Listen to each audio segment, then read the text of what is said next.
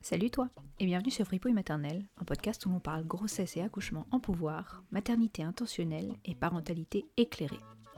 Moi c'est Pauline, je vis dans le nord du Queensland en Australie et j'ai donné naissance à une petite fille fin 2022, chez moi, au chaud, après une grossesse peu médicalisée. Mes recherches, découvertes et expériences pendant la grossesse, l'accouchement et le postpartum m'ont inévitablement donné envie d'en parler et d'en apprendre davantage sur ces moments merveilleux, confus, effrayants et si puissants qu'une famille traverse lorsqu'un petit enfant fait son entrée au monde. Dans ce podcast, on se tutoie, on est curieux et on célèbre les petites choses qui font de nous des fripouilles maternelles.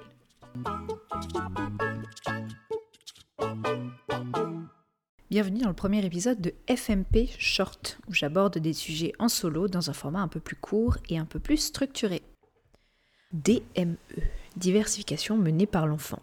Trois lettres et quatre mots qui ont changé ma vision du démarrage des solides et de l'alimentation infantile en général. Avant ça, je pensais qu'il fallait forcément passer par la case purée, puis purée avec des morceaux, et puis. Et puis quoi? La suite, je ne me l'étais pas vraiment figurée, car comme beaucoup de choses, quand ça ne fait pas sens pour moi, j'ai tendance à m'en tenir éloigné. Et puis j'ai découvert le baby led winning, j'étais même pas encore enceinte, et plus tard, sa traduction française, la diversification menée par l'enfant. En fait, c'est une manière d'intégrer de la nourriture solide pour laisser l'enfant explorer les goûts, les textures et développer une habileté maxillo-faciale. Comprenez la mastication, la mâchoire, le placement de la langue, etc.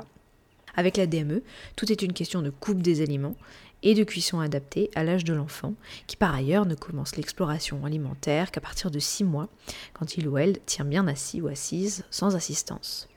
C'est un sujet fascinant que je serais ravie d'aborder à nouveau dans le podcast, mais aujourd'hui, j'ai envie de partager 10 conseils, 10 tips pour apaiser l'anxiété autour de la DME et du terrifiant risque d'étouffement qui entoure cette pratique qui est autrement super. Allez à table. Mon conseil numéro 1, c'est vraiment de manger comme bébé. Si vous avez un petit peu d'anxiété avec le fait qu'il risque qu'il ou elle s'étouffe, prenez un petit bout de ce que vous allez donner à manger à bébé et mâchez-le sans les dents. Donc avec la langue contre votre palais, en salivant, vous allez euh, simuler un petit peu euh, ce que bébé va faire. Et comme ça, vous aurez une idée de la manière dont l'aliment se désintègre dans la bouche et ce que ça fait de l'avaler sans le mastiquer avec les dents. Aussi, euh, un des principes de la DME, c'est de manger en même temps que bébé, parce que ça aide vraiment à créer un environnement sain et positif autour de la nourriture, et ça donne à bébé l'occasion d'observer ses personnes préférées en train de faire ce qu'il ou elle apprend à faire, manger. Mon conseil numéro 2, rappelez-vous que le réflexe nauséeux, ou le réflexe de haut cœur des bébés, est situé sur la langue, plutôt que dans la gorge, comme les adultes. Si bébé tousse ou a un haut cœur, en anglais on dit gag, et c'est plus court donc j'ai sûrement euh, employé ce terme, ça ne veut pas dire qu'il ou elle s'étouffe ou va s'étouffer nécessairement. Au contraire, ce gag est justement là pour le ou la protéger de l'étouffement. Il est stratégiquement placé pour cette raison. De ce fait, bébé va avoir beaucoup plus de haut cœur, beaucoup plus souvent qu'un adulte.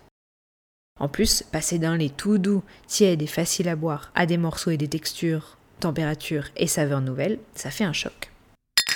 Conseil numéro 3, souvenez-vous que le réflexe nauséeux est crucial dans l'apprentissage de l'alimentation et que l'apprentissage du gag, eh ben ça passe par gaguer. Ça m'a toujours beaucoup aidé de célébrer les gags. Bon, intérieurement, hein, pour éviter d'embrouiller bébé, mais parce que chaque nouveau Hulker est comme une petite leçon apprise par bébé pour l'aider à progresser dans son alimentation autonome. Donc vive les gags il est aussi important de se rappeler que certains bébés vont avoir davantage de réflexes nauséeux que d'autres et que certaines textures ou saveurs vont avoir davantage tendance à faire gaguer bébé. Si vous vous rendez compte que bébé gague parce qu'il ou elle va avaler tout rond, offrez-lui des food teether. J'en parle un petit peu plus tard. Conseil numéro 4, encouragez bébé en souriant et en mimant ce qu'il ou elle doit faire. Vous le savez, votre bout est votre miroir. Alors mâchez, ouvrez la bouche, toussez quand euh, il ou elle a, un, le gag, encouragez-le ou encouragez-la quoi. Dans mon cas, je le fais autant pour mon bébé que pour moi, à la fois pour ne pas que ma fille panique si jamais elle a un réflexe nauséeux, mais aussi pour calmer mon système nerveux. Quand je souris euh, et que je fais un petit peu l'abruti, et eh ben ça apaise mon anxiété et l'encourager aussi, ça me distrait un peu. C'est un peu fake it until you make it quoi. Mon conseil numéro 5, c'est de regarder des vidéos de bébés qui font de la DME. Ça joue sur l'effet de simple exposition. C'est un concept qui implique que plus on s'expose à quelque chose, plus grande sera la probabilité d'avoir une réaction positive à cette chose, ou du moins une réaction moins négative, un peu plus neutre. Le but, c'est de s'habituer à avoir des bébés et des enfants à avoir des hulkers et tousser. Sans pour autant avoir le smile quand votre bébé toussera, vous aurez au moins été exposé à ce genre de réaction, de sorte que vous y serez moins sensible et du coup vous paniquerez moins. J'ai aussi appliqué cette méthode pour mon accouchement, en regardant des vidéos de femmes mettant au monde leur bébé sous tous les angles et dans toutes les situations, pour être presque désensibilisée à l'inconfort et l'anxiété que j'avais quand je visionnais ce genre de vidéos. J'avais aussi euh, un peu obligé euh, mon mec à regarder des vidéos d'accouchement euh, et ça l'avait un peu traumatisé mais en même temps ben, ça l'avait préparé à ce que j'allais traverser et puis c'était un exercice que Madoulan nous avait vraiment recommandé. Mon conseil numéro 6, renseignez-vous sur l'étouffement infantile pour savoir l'identifier. Le risque ultime de la DME, ce qui peut faire peur pendant cette pratique, c'est l'obstruction partielle ou totale. En gros, un bout d'aliment ou d'objet qui reste coincé dans les voies aériennes et qui empêche la correcte circulation de l'air, la respiration quoi. lors d'un étouffement partiel, l'enfant va beaucoup tousser, pleurer, s'agiter, crier dans un effort d'expulsion de l'objet ou de l'aliment. Lors d'un étouffement total, bébé va paraître paniqué les yeux écarquillés. Si l'OL est assez grande, il portera peut-être ses mains à son cou et surtout, aucun son ne sortira. Il se dit que vraiment le silence, c'est le signe qui indique aux parents qu'il y a étouffement total, et donc urgence. Sachant ça, chaque fois que ma fille fait une tête bizarre sans faire de bruit ou un haut le cœur sans son, je reste calme et je regarde son ventre. Est-ce que je vois des respirations? Est-ce qu'elle a l'air d'avoir du mal à respirer? Est-ce qu'elle essaye de récupérer son souffle? Est-ce qu'elle me regarde avec des yeux inquiets? En général, le temps que je me pose toutes ces questions et que je vérifie, elle a fait un son, elle a avalé le bout qu'elle avait dans la bouche, ou a respiré, toussé, craché, etc. Mon conseil numéro 7, utilisez donc des food teether. Ma logique, c'est que plus bébé s'améliore, plus je suis à l'aise. Du coup, je vais tout faire pour l'aider à se perfectionner et je lui donne plein de petites opportunités de tester des textures différentes. J'en reparle aussi euh, dans le type numéro 10. Afin que bébé s'habitue à mâchouiller quelque chose, vous pouvez lui donner ce qu'on appelle en anglais des food teether, comprenez des anneaux de dentition comestibles. Parmi eux, on retrouve le noyau d'une mangue dont euh, la chair a été euh, grossièrement euh, coupée. En plus, ça rajoute des fibres et des, et des bonnes vitamines. On peut aussi lui donner un trognon d'ananas, pareil, qui a été coupé pour qu'il reste peu de chair. Ça apporte aussi des glucides, des vitamines qui aident à absorber le fer, etc. On peut aussi donner l'os d'un pilon de poulet qui apporte du collagène, des protéines bien sûr. Euh, ce qu'il faut faire, c'est qu'il faut retirer euh, toute la chair qui y a autour, possiblement euh, le faire bouillir, au moins on est sûr que toute la chair soit vraiment très souple et qui se désintègre très facilement. Et on peut donner ça à bébé. Ou on peut aussi donner un petit épi de maïs. Vous savez, ces petits épis de maïs, pas les gros avec des gros grains, mais les tout petits. En plus d'être bas risque, ces aliments résistants aident à renforcer la mâchoire, développer les capacités de la langue et à former une carte mentale de la bouche. Donc ça c'est vraiment l'idéal pour euh, aider aussi bébé à se dire ok là je mâche, je ne fais que mâcher, je n'ai pas cette action d'avaler et donc je n'ai pas, euh, je, ne me précipite pas pour tout avaler tout rond. Je vais ok développer ma mastication. Mon conseil numéro 8, c'est de faire une formation de secourisme pour bébé et enfants. Le savoir, c'est le pouvoir, c'est pas un secret. Euh, et quelques semaines avant que ma fille ait 6 mois et soit donc prête à commencer la DME, mon mec et moi avons assisté à une formation de secourisme. Et bien qu'elle n'ait pas été spécifique à l'enfance, on a parlé de la suffocation des bébés et on a pratiqué sur un petit mannequin bébé. En sortant de cette formation de à peine quelques heures, j'étais beaucoup plus en confiance à l'idée d'une éventuelle urgence. Et depuis, je sais ce que je dois faire si jamais ma fille semble s'étouffer. Et franchement, ça m'enlève un sacré poids. Je vous ai posté un article sur le blog euh, dont je mettrai le lien dans la description de l'épisode. Euh, il y a des formations de premier secours euh, sur la Croix-Rouge, la protection civile, etc. Peut-être même que vous en faites régulièrement euh, dans votre job, et ça c'est super. Mon conseil numéro 9, c'est de faire des recherches sur la DME. Encore une fois, plus on en sait et plus on est à l'aise. En tout cas, c'est ma logique. Le sujet peut paraître un peu intense et intimidant quand on commence à s'y intéresser, mais le plus important pour moi, c'est de savoir comment servir les aliments de manière appropriée à l'âge du bébé. Au début, on coupe tout à la longueur d'un doigt minimum, d'une épaisseur de 3 cm, donc environ un, doigt et demi, avec une consistance molle qui s'effrite facilement sous les doigts. On se place à table avec bébé dans des conditions calmes, donc pas de télé, euh, peu de musique, euh, voilà, si possible pas d'enfants autour. On lui prête toute notre attention et à partir de ce moment-là, on laisse bébé faire. Donc oui, il va y avoir euh, du désordre, oui, votre bébé va en avoir partout, mais c'est le principe, c'est l'intérêt euh, de laisser bébé explorer avec les doigts, avec les mains, avec la bouche, avec le visage, avec euh, les pieds.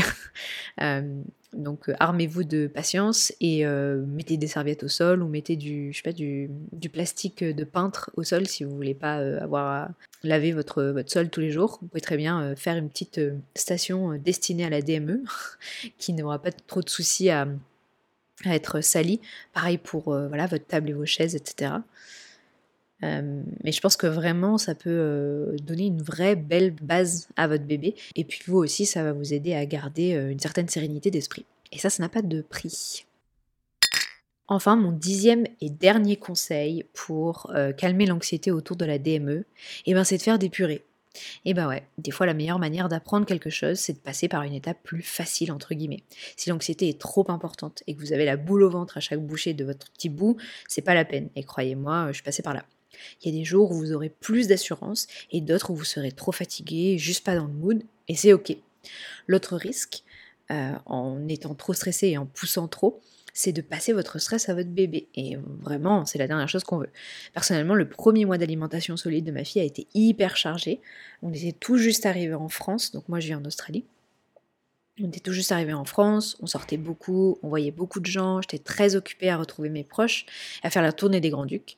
Et du coup, m'asseoir et prêter mon attention à ma fille pendant 15, 20, 25 minutes, parce que je veux pas la presser, c'était pas toujours faisable. Et en plus, franchement, ça me stressait. Alors avoir recours au purée, ça m'a permis de partager la tâche avec ma famille, qui était trop contente de lui donner à manger en plus, d'être plus efficace et moins stressée. Et je savais très bien qu'une fois de retour en Australie, chez nous, dans une routine plus normale, on reprendrait sans problème. Entre-temps, ma petite mère a pris un peu confiance en mangeant plein de textures et de goûts différents, et en plus elle a aussi amélioré sa posture et ça soit encore mieux qu'à 6 mois, donc c'est tout bénef. Aujourd'hui, à 9 mois et quelques, elle se débrouille super bien avec la DME. Moi, j'ai beaucoup plus d'assurance en ses capacités à manger et en mes capacités à gérer mes appréhensions. Franchement, j'ai vu d'énormes progrès et mm, pour le coup, vraiment je prône la patience parce que à un moment donné, j'ai vraiment cru à qu'on stagnait. J'ai vraiment trouvé qu'on stagnait. J'avais l'impression qu'elle toussait beaucoup plus et du coup, j'avais beaucoup plus recours au purée. Et euh, en fait, j'ai commencé à faire euh, un petit peu purée et de moins en moins de purée et de plus en plus d'aliments euh, voilà, coupés et cuits euh, selon la DME.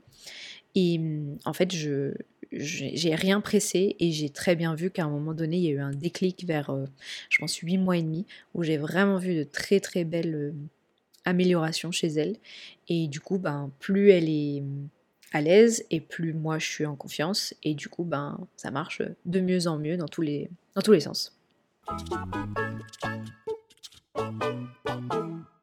Vous venez d'écouter mes 10 conseils euh, pour apaiser l'anxiété par rapport à la diversification menée par l'enfant.